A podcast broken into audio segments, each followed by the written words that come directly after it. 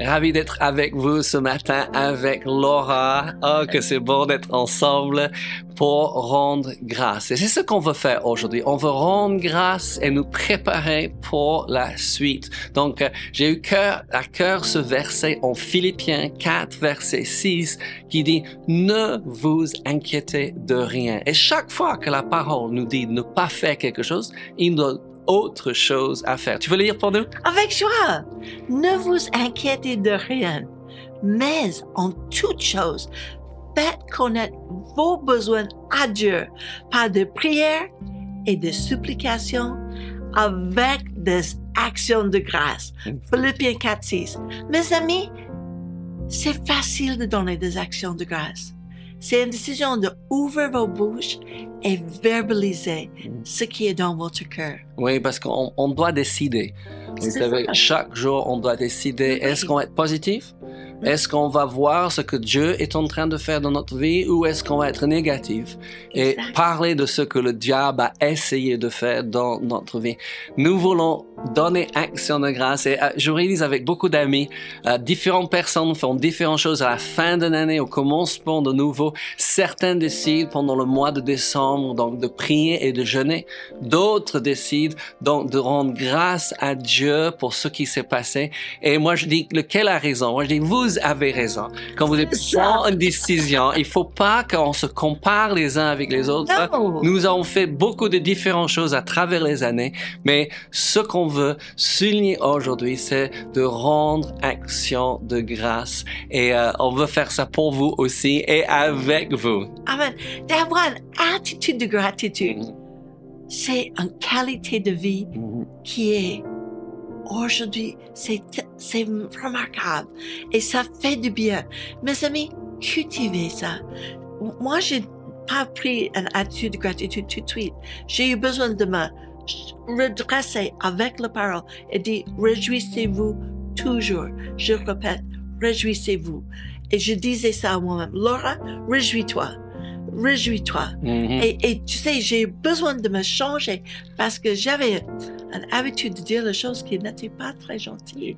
Mais Laura parle d'il y a 42 ans passés parce que moi, je l'ai rencontré, Laura. Donc, cette année, on rend grâce de Dieu. On s'est rencontrés en septembre 1980. Ouais, et on entend toujours les gens quand on donne les dates. J'étais même pas né à cette date. Ou peut-être vous savez de quel âge vous avez en 80, mais on s'est rencontrés et on s'est fiancés le même année et j'ai trouvé que Laura avait Ouais. vraiment fait ce changement. Elle était tout le temps en train de rendre grâce à Dieu, en train de se réjouir et je pense c'est ce qui m'a attiré envers elle pendant que des autres étaient Merci. négatifs. Elle voyait toujours Dieu à l'œuvre et c'est génial et nous continuons. Ouais, à voir Dieu à l'œuvre. Est-ce que vous voyez Dieu à l'œuvre dans cette année qui se termine ou dans l'année qui vi- vient? Je pense que c'est une signe de la maturité chrétienne. Oui, la Bible dit, oui, c'est où? C'est en euh, Romains 8, 28, je crois, que toute chose concourt au bien à ceux qui aiment Dieu, à ceux qui sont appelés selon son dessein. C'est pas mal, n'est-ce pas, le titre en même temps? Oui. Vous connaissez? Parce que c'est les Ouais. promesses qu'on a cachées dans nos vies. Ouais, et dans nos cœurs depuis longtemps, Oui, qu'on oui, oui. on voit Dieu à l'œuvre, même si on ne comprend pas. Et oui, je pense comme vous, il y a des choses qui sont passées, on ne comprend pas aujourd'hui. Mais parce que nous gardons notre confiance dans le Seigneur, Oh nous savons que Dieu va avoir le dernier mot. Et le dernier mot, c'est toujours gloire à Dieu, alléluia. Il triomphe toujours. On voit ça en lisant à travers la Bible les hommes et les femmes qui ont mis leur confiance dans le Seigneur, peu importe l'épreuve qui Oui, était devant oui. eux, peu importe l'armée qui était devant eux, peu importe les murs ou les chaînes, oui, ils ont toujours vu Dieu les relever. Ça ne dit pas que vous êtes dans le péché ou que vous avez fait quelque chose à travers parce que vous avez un, un, un combat qui vient contre vous. En toutes ces choses, nous sommes bien plus que vainqueurs parce que nous sommes assis dans le lieu céleste avec Christ Jésus. Dans ce monde, Jésus dit, vous aurez des tribulations. Mais prenez courage. Mm. J'ai vaincu le monde. Ouais. Et il a vaincu le monde pour vous et pour nous. Oui, dans ce monde, vous aurez les tribulations. Je reviens sur ce que l'on a dit, parce que même les gens demandaient à Jésus, est-ce que c'est arrivé parce que, les- nos parents ont péché, parce que nous avons péché? Et Jésus a dit non.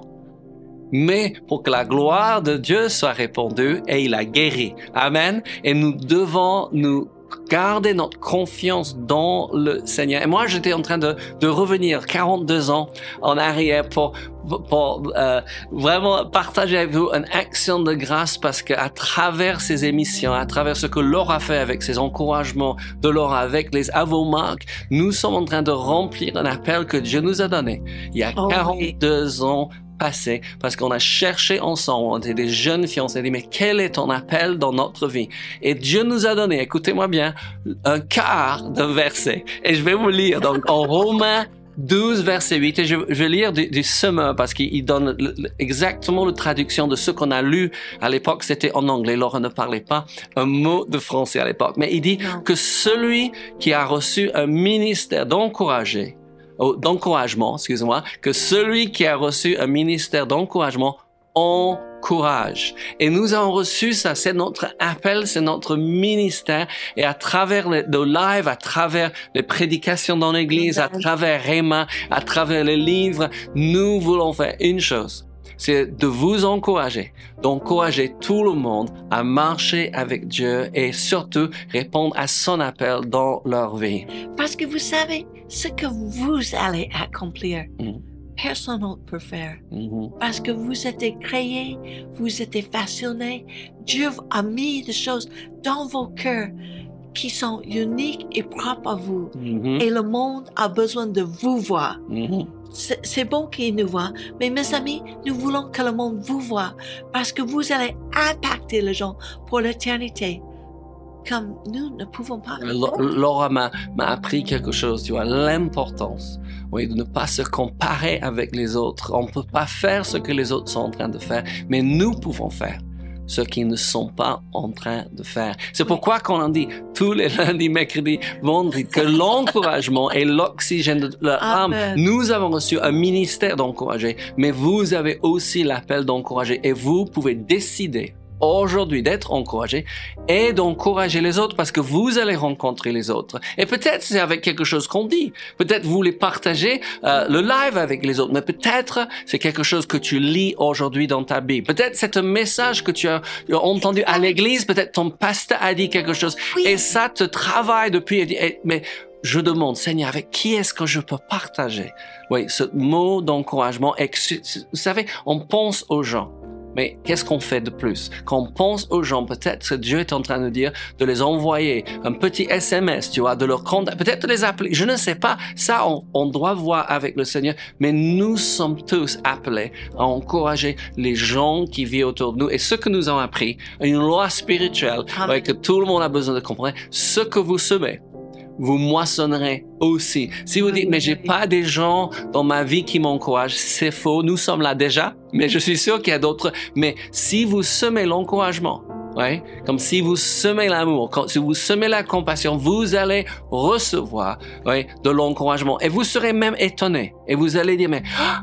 Et je, Laure et moi, vous savez, nous passons notre vie à encourager, mais on a des gens qui viennent vers nous, les gens qu'on connaisse, qui disent, mais j'écoute vos émissions, ou les gens qu'on ne connaisse pas, qu'on n'a jamais rencontrés, qui viennent nous donner, tu vois, un mot d'encouragement, et c'est juste génial. J'ai reçu, oui, de la part de quelqu'un que j'ai enseigné en 2006, oui, il, il était à l'école biblique en Allemagne, c'est le, la première fois que j'ai enseigné là-bas, et il a dit que, que quelqu'un qui était avec lui voulait recevoir le baptême du Saint-Esprit. Il a demandé, est-ce que je peux venir aussi écouter comment vous priez pour cette personne. Et il dit, depuis 16 ans maintenant, je prie, John, comme tu pries, ouais, et je vois, même dimanche dernier, il a dit, j'ai vu quelqu'un rempli du Saint-Esprit. Et il dit, pour moi, c'était un tel encouragement, j'ignorais son existence, j'avais oublié ce fait. Quand il m'a dit ça, j'ai dit, ah oui, je me rappelle que quelqu'un a demandé, est-ce que je peux?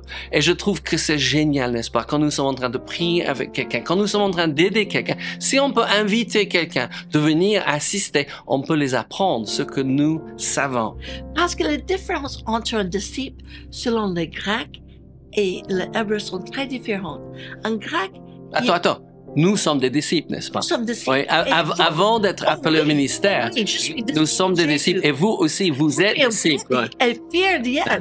Hein? Écoutez, je suis lavé dans le sang de Jésus. J'ai un avenir de l'espérance. Mais un disciple, selon le grec, c'est une connaissance intellectuelle. Mhm. Alors, c'est la théorie. Mais un disciple, selon le hébreu, c'est quelqu'un qui vit à côté Du maître. du maître Ouais. et, et qui l'apprend en faisant avec. Ça veut dire mettre en pratique. oui. Et je me souviens, moi, quand j'étais jeune convertie, je savais que j'étais amoureuse de Jésus. J'ai fêté 45 ans depuis que j'ai dit Jésus, si tu peux faire quelque chose avec ma vie, rentre dans mon cœur. Oui. Et wow, ma vie n'a jamais été pareille. Mhm. Mais mes amis, au début, tout ce que je pouvais dire, c'était j'étais amoureuse de Jésus. Mhm. Je ne savais pas comment aider quelqu'un d'autre, participer dans la grâce que j'ai eue dans ma vie. Mais on, on est tous en train d'apprendre. Peut-être vous ne savez pas. Peut-être vous n'avez pas encore partagé ta foi avec quelqu'un ou vous ne faites pas régulièrement. Mais on apprend. Aujourd'hui, Laura partage sa foi très facilement.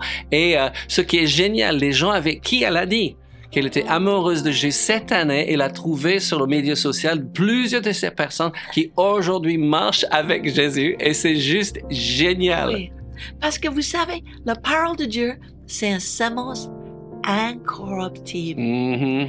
Alors, Ça, cette, c'est une bonne parole. cette, cette semence, elle reste là et elle va germer. Mhm. Elle va pousser, elle va produire des fruits, 30, 60 et 100 pour an. Mhm. Alors, ne enlève pas votre semence Mhm. quand vous partagez la parole de Dieu avec quelqu'un. Ouais. Release le potentiel Et chaque fois que vous pensez à cette personne après, remercie le Seigneur. J'ai eu le privilège cette année, à travers beaucoup de nos voyages, de rencontrer les gens, de partager ma foi avec les gens. Je suis toujours en train de chercher tous les jours. Seigneur, avec qui est-ce que je peux partager la foi et qu'est-ce que je fais après? Parce que souvent, ces personnes, je les vois une fois dans la vie. Je commence, je- chaque fois que je pense, je les bénis, je prie pour eux. Amen. Et si on voit d'autres ouvriers, Amen. Et j'ai hâte de les voir au ciel quand c'est notre tour de partir. Laura avait un verset. Oui, Oui, oui. et je veux, je, veux qu'elle partage cela parce que nous sommes en train de parler de, de, de rendre action de grâce. Oui, Ça fait quelque partie de notre vie. On essaie tout le temps de voir ce qui est bon et on rend grâce à Dieu, mais aussi on remercie les autres. C'est pas seulement remercier Dieu, mais c'est une, une façon de vivre. C'est un style de vie, c'est un mode de vie d'être reconnaissant. Et Laura a ce verset très très fort, donc elle va partager avec vous. C'est de 2 Corinthiens, chapitre 2, verset 14. C'est un verset clé. Grâce soit rendue à Dieu Mhm, qui nous fait triomph- toujours triompher en Christ mhm. et qui répond par nous en tout lieu l'odeur de sa connaissance. Mhm. 2 Corinthiens 2, verset 14. Et vous savez, partout où vous passez, vous répondez le bon odeur de Christ Mhm. parce que vous êtes une lumière dans ce monde. Et les gens peuvent physiquement sentir la différence. Mhm. Et ils sont soit attirés ou repoussés de vous. Et mes amis, c'est le temps de rayonner, de laisser l'amour de Dieu qui est répandu dans vos cœurs couler à travers vos lèvres, vos attitudes en rendant grâce. Oui, donc je vais reprendre parce qu'il dit qui nous fait toujours triompher en Christ. Il faut que nous ayons ça dans notre bouche. Je triomphe avec Christ. N'est-ce pas? On va commencer une nouvelle année. Oui, vous commencez des nouveaux projets. Il faut que vous dites, il nous fait toujours triompher. Dieu veut qu'on soit toujours en haut et jamais en bas, qu'on soit la tête et non pas la queue, que nous soyons bénis dans la vie, quand nous sommes bénis à la campagne. Oui, c'est bon de dire ces choses, nous nous rappeler des choses, mais surtout Dieu qui nous fait toujours triompher. Nous avons la victoire en Jésus. Nous faisons partie de l'équipe qui gagne parce qu'il a vaincu le diable. Il a vaincu la mort. Il a vaincu le péché. Amen. Il a vaincu la maladie. Il a vaincu la pauvreté. Il a fait pour vous et pour nous. Et c'est juste génial. Donc, grâce soit rendue à Dieu. On vous embrasse très, très fort. Nous vous aimons. À très, très bientôt